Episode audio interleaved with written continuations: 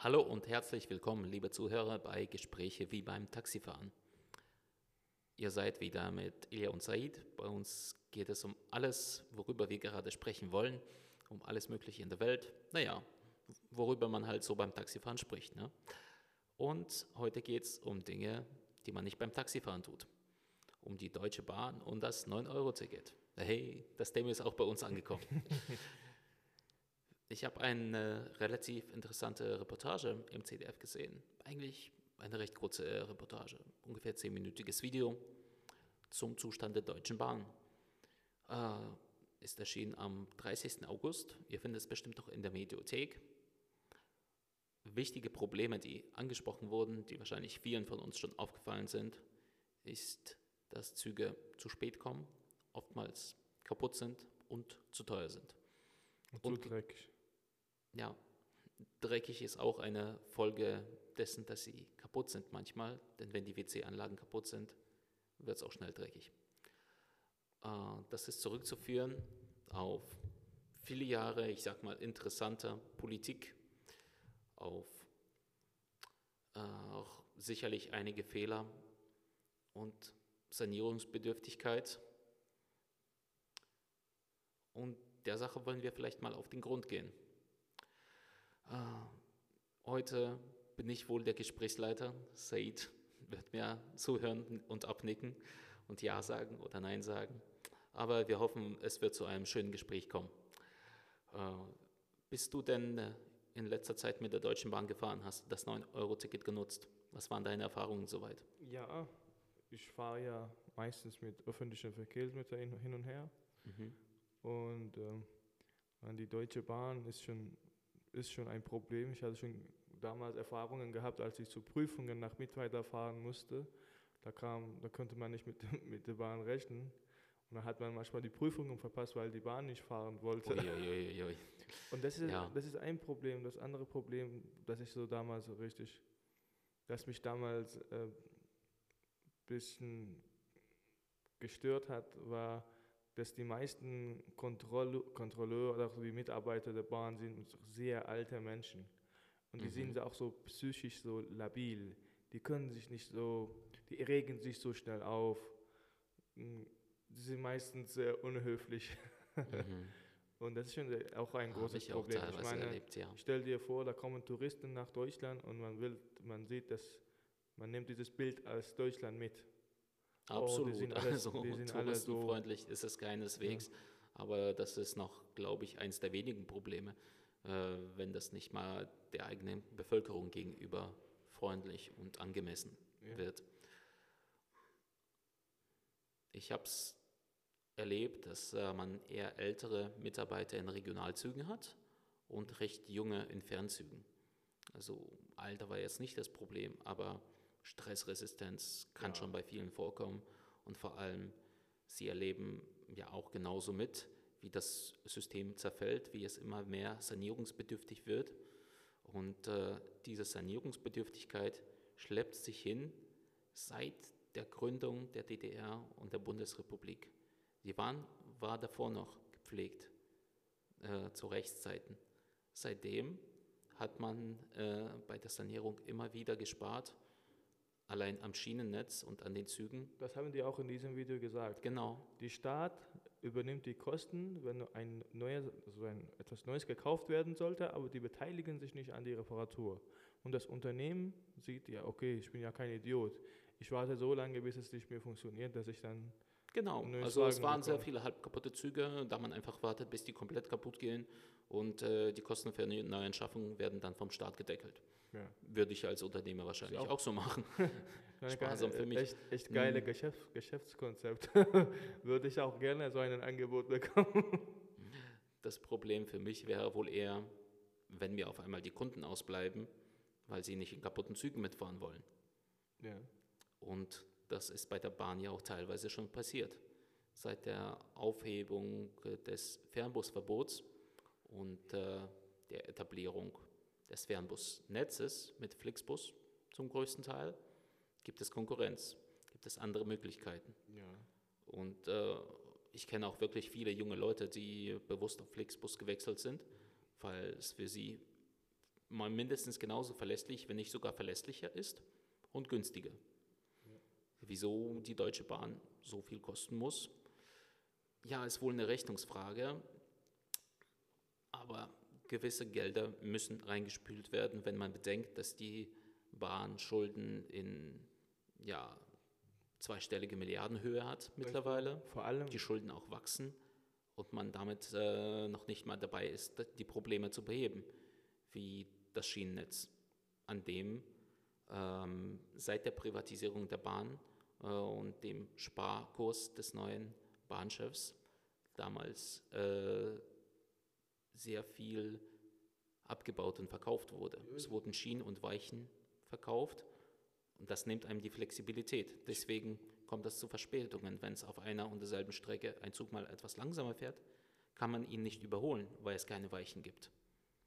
Ja, das ist ein Thema, aber was, was mich so ein bisschen, was ich mich, wo ich mich ein bisschen irre, ist, ist irgendwie, wie geht denn das? So eine Privatisierung, wo der Staat 100% der Aktien besitzt. Und wie sollte das funktionieren? Ich, ich weiß jetzt nicht. wie wurde das privatisiert? Wurde die Verwaltung in die private Hand gegeben? Was ist jetzt damit gemeint? Also Privatisierung funktioniert normalerweise anders. Denn derjenige musste sich sowohl an die, äh, wenn, wenn ich ein Partner bin und habe etwas privatisiert, okay, ich, ich ja. nehme Anteil an öffentlichem Verkehr mit. Ich sollte mich sowohl an die negativen, aber auch an die positiven äh, Ereignisse beteiligen. Das heißt, äh, wenn es einen Neuwagen beschaffen sollte, ich bin eine, so ein privates Unternehmen, da sollte ich mich daran beteiligen, auch genauso bei Genauso ist es auch bei Reparaturen. Und der, der, Aktieninhaber, der beteiligt sich normalerweise nur an Gewinn. Ich meine nur an diesen Nettogewinn. Also wenn das hoch ja, und runter geht, ja. Aber der musste gar nicht zahlen. Wie, das, wie sollte das dann funktionieren?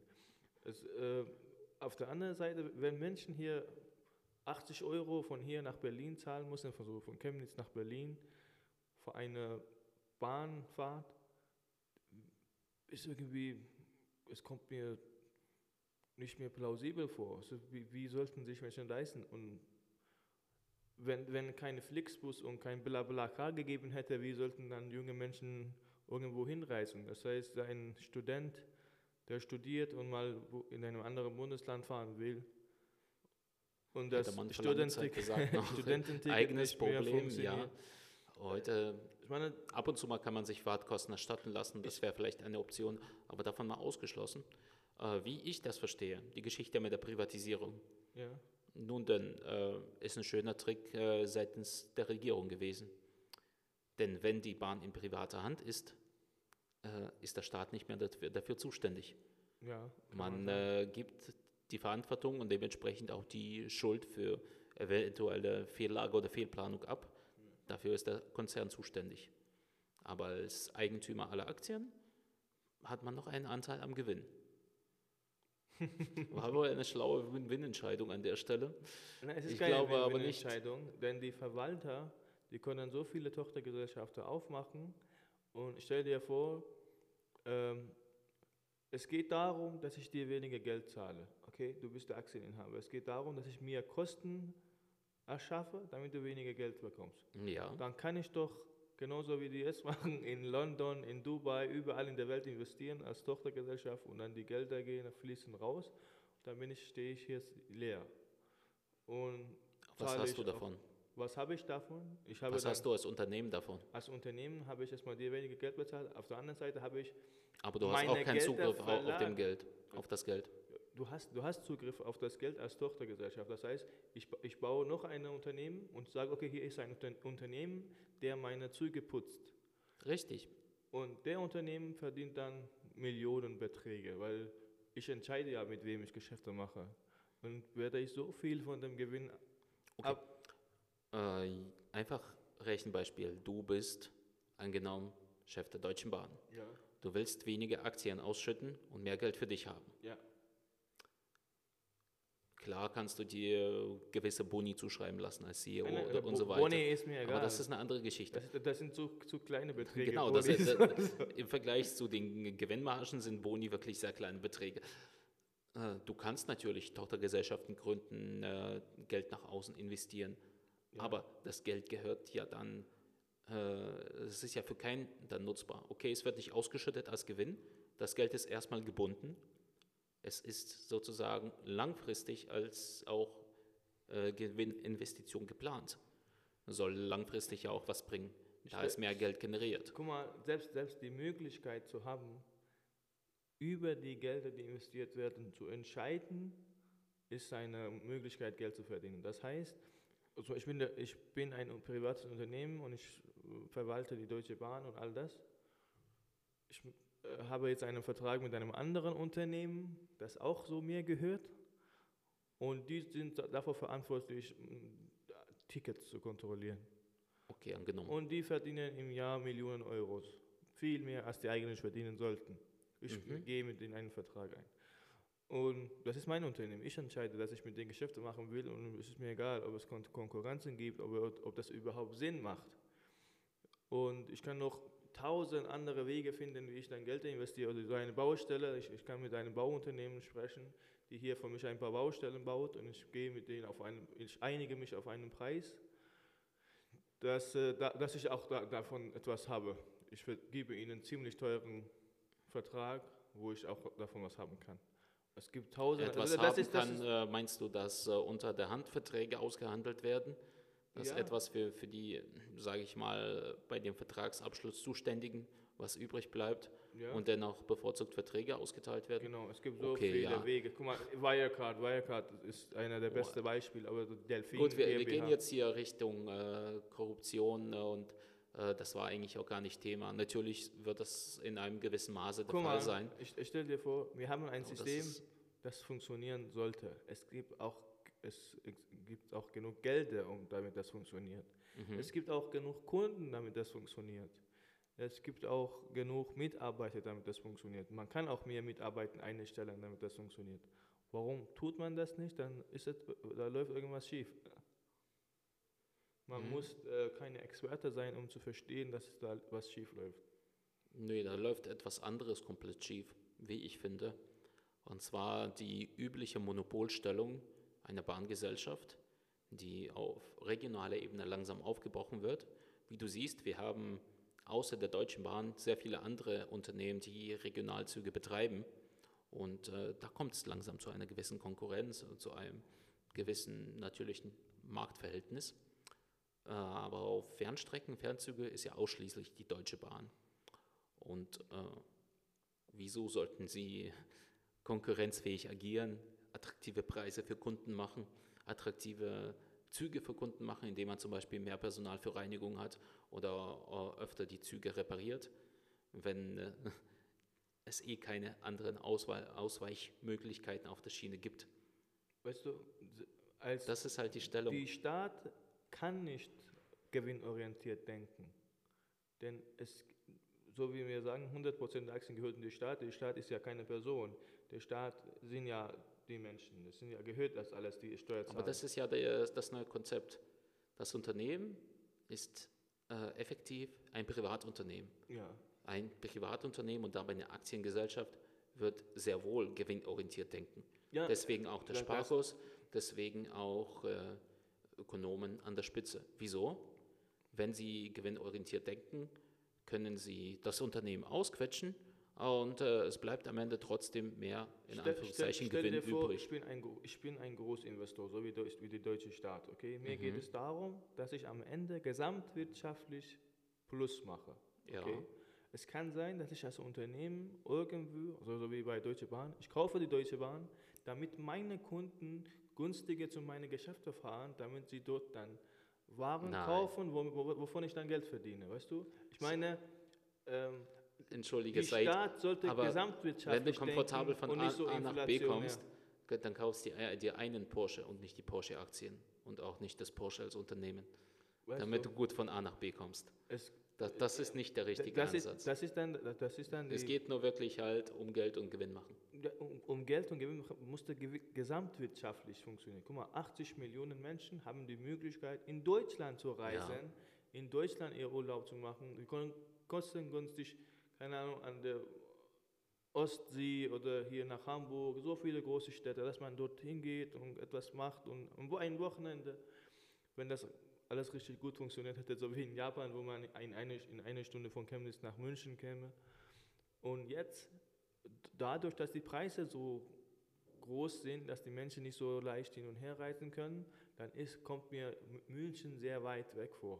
Weißt du, obwohl das gar nicht so weit das weg ist. Das ist noch ein einzelnes Thema, das ich ansprechen wollte. Und wie es äh, unsere Stadt konkret trifft, das wäre wär eine fürchterliche Anbindung ich denke, an die Deutsche man, Bahn man haben. Darf, man darf als die deutsche Staat nicht so inflationär denken. Ich muss hier mehr verdienen, vielleicht ver verliere ich da mal, dabei an anderen Steuergelder, die die Menschen durch ihren Urlaub, durch die Einkauf in den Innenstädten, guck mal, Chemnitzer Innenstadt war noch nicht so lebendig wie jetzt.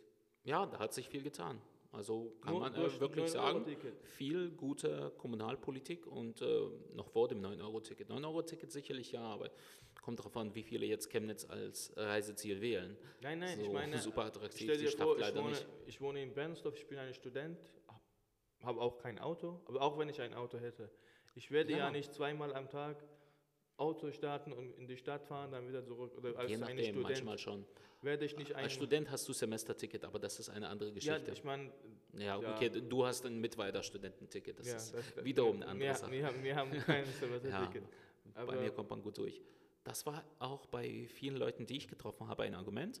So, egal was die Bahn macht, ich buche mir vielleicht auch ein ICE dorthin, aber indem ich dort zweimal in der Stadt einmal hinfahren muss vom Bahnhof zum Hotel und dann äh, auf der Rückreise noch einmal vom Hotel zum Bahnhof, sind das schon 6 Euro. Ja. Bei zwei Fahrten in einem Monat hat sich schon das 9-Euro-Ticket gelohnt, um dort am ÖPNV zu sparen. Das hat funktioniert, Tatsache. Hat auch keiner was gesagt und ich glaube, viele hat das interessiert.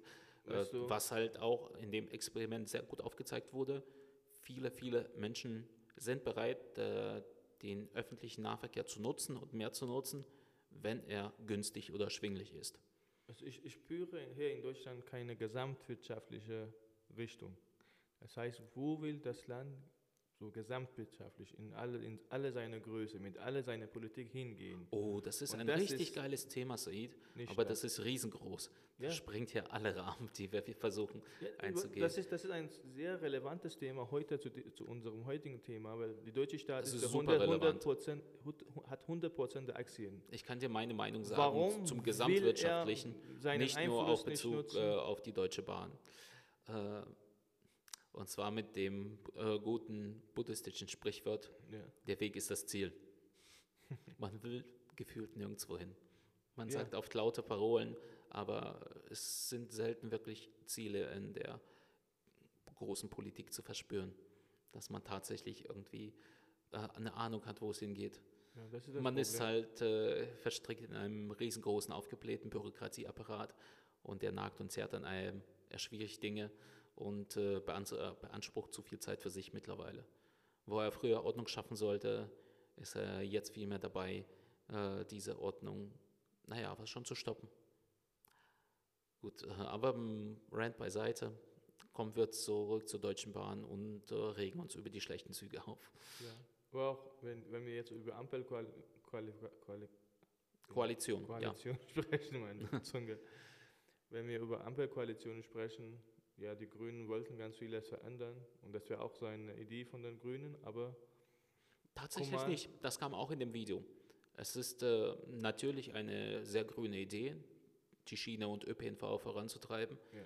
aber die Idee einer starken Schiene, einer starken deutschen Bahn wird schon in der dritten Legislaturperiode angepriesen. Das ist seit über zehn Jahren schon Thema. Weißt du, wenn wir zurückrechnen, 21, 17, seit 2013 hat man das sich auf die Fahnen geschrieben und zu den Wahlversprechen aufgenommen.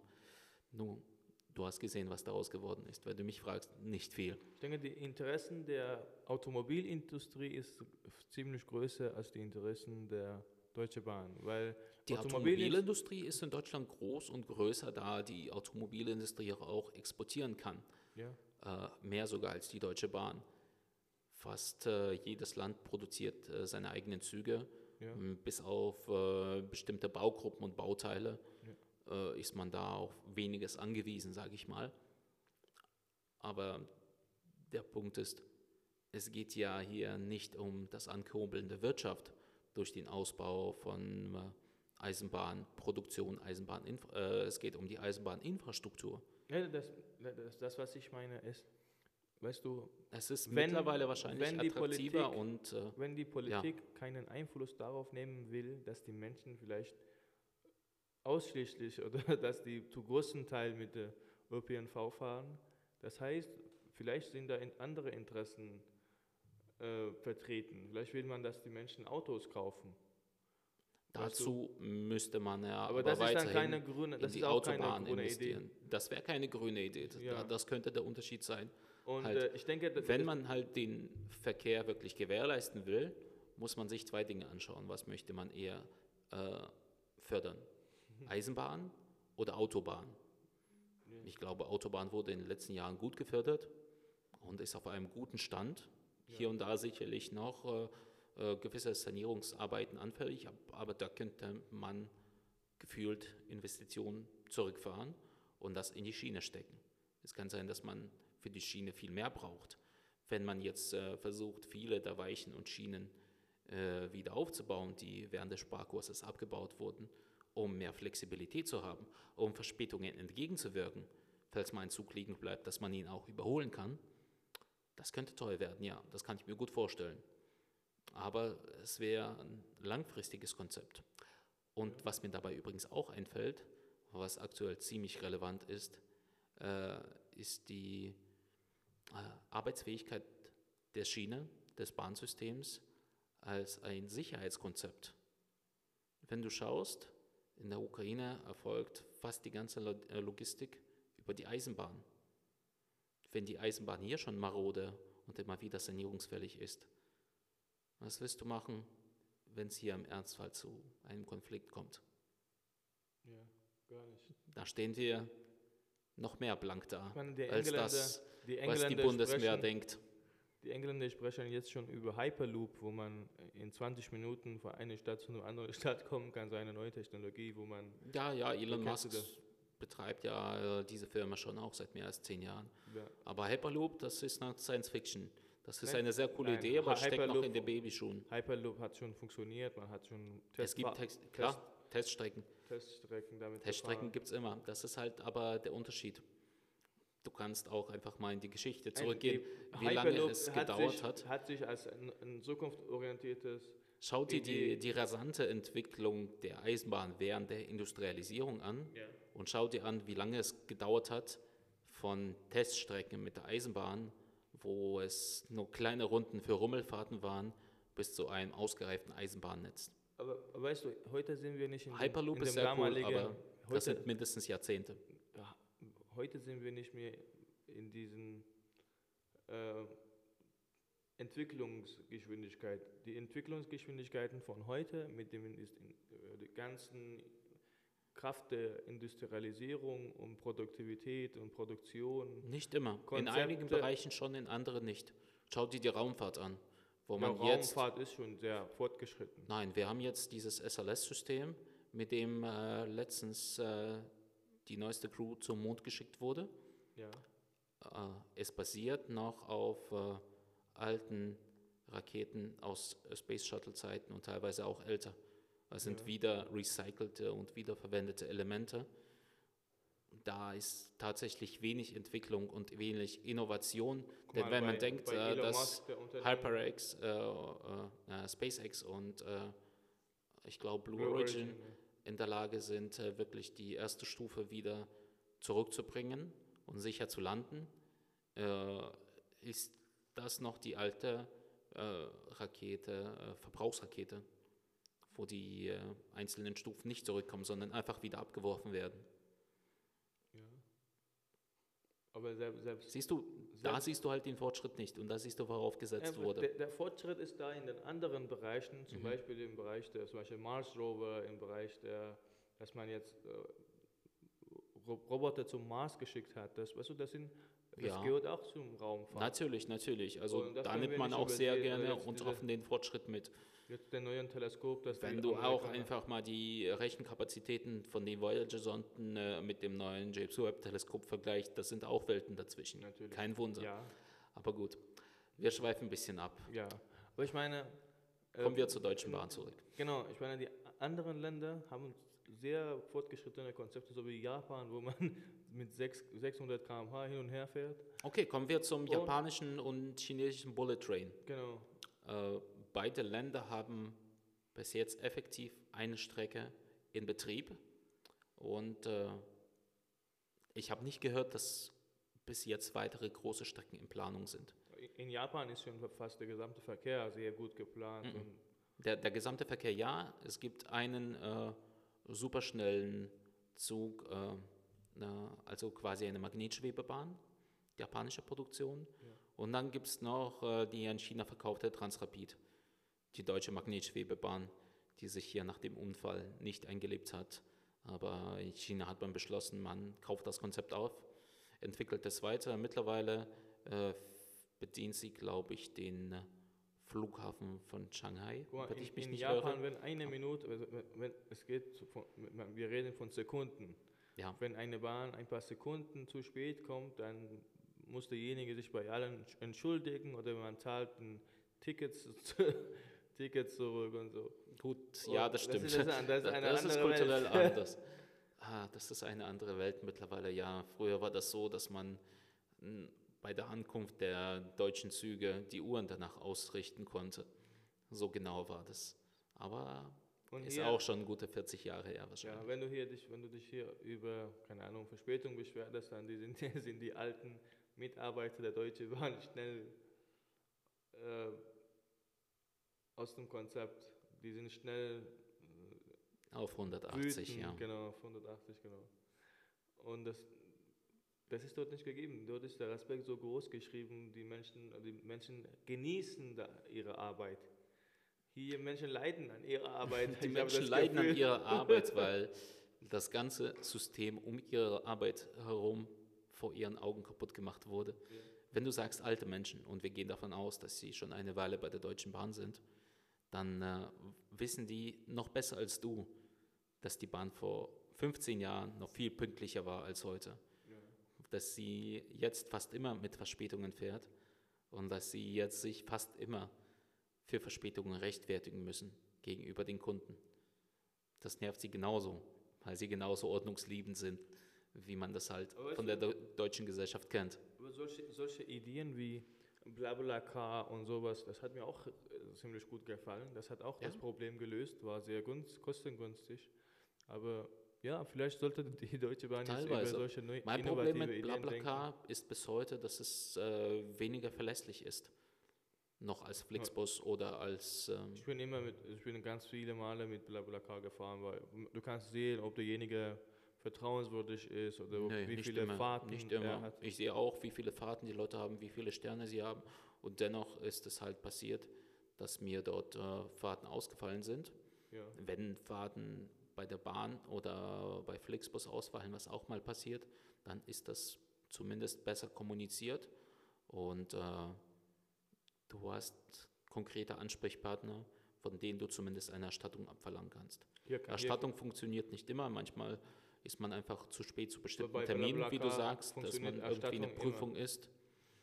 Ja, Bei BlaBlaCar funktioniert Erstattung immer auch ganz leicht und unproblematisch. gut. Aber ich meine, vielleicht sollte die Deutsche Bahn jetzt solche innovative Ideen sich ausdenken.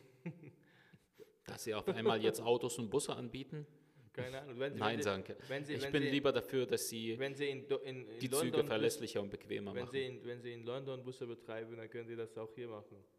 Ja, ich wäre aber nicht an einem Bus der Deutschen Bahn interessiert, ehrlich gesagt.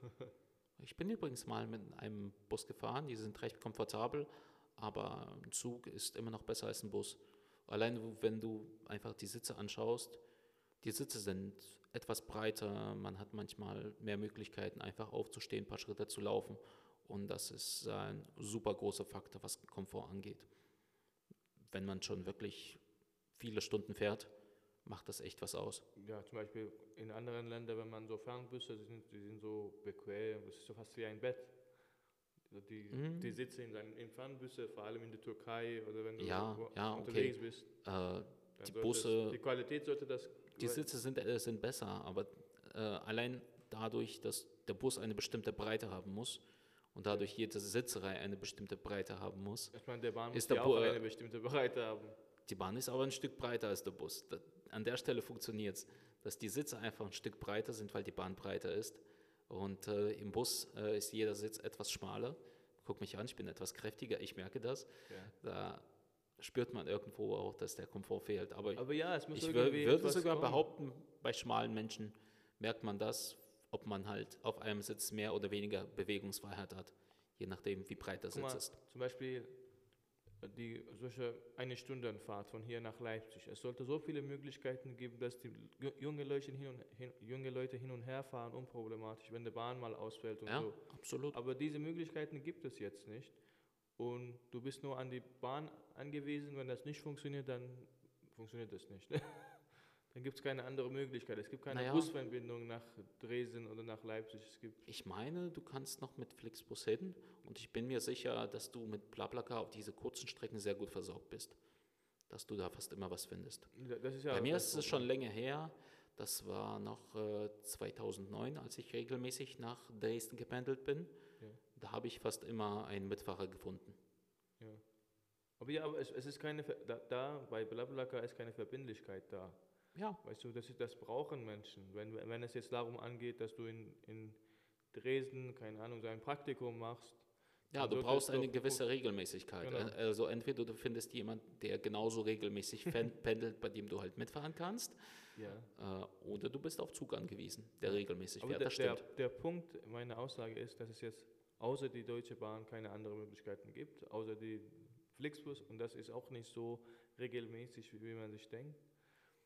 Und ja, gut. Das erwartet man irgendwie von Deutschland nicht, oder? Nee, das ist, das ist wirklich peinlich für Deutschland, wenn ich mir anschaue, in welchem Zustand das Zugsystem jetzt ist.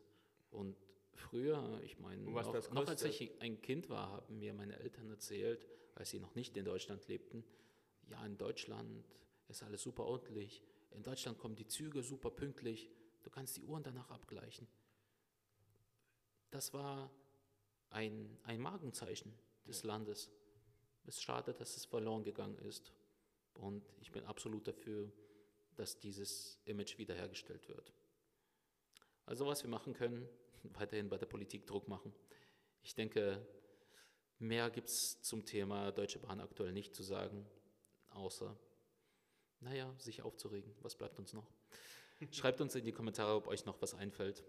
Wir danken euch fürs Zuhören. Das waren Gespräche wie beim Taxifahren mit Elia und Said. Wir sind raus. Ciao.